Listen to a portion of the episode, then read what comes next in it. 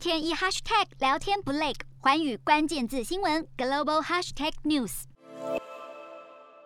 土耳其的经济政策引发国内混乱，由于通膨率已经接近百分之二十，土耳其央行却逆势操作大砍利率而受到了抨击。土耳其总统埃尔段二十九号再度重申，高利率引发高通膨的非典型货币政策观点。好，埃尔段表示自己有读过经济学，所以绝对不会让步。而埃尔段的非典型货币政策观点，大部分的经济学家和各国央行都持相反的看法，但是埃尔段还是强调不主张升息，也绝对不会这么做，并声称通膨将会在二零二三年总统大选之前降下来，要外界不要过度的干预。洞悉全球走向，掌握世界脉动，无所不谈，深入分析。我是何荣，寰宇全世界全新升级二点零版，锁定每周三、周六晚间九点，寰宇新闻 MOD 五零一中加八五。凯播二二二以及 YouTube 频道同步首播，晚间十点完整版就在环宇全世界 YouTube 频道。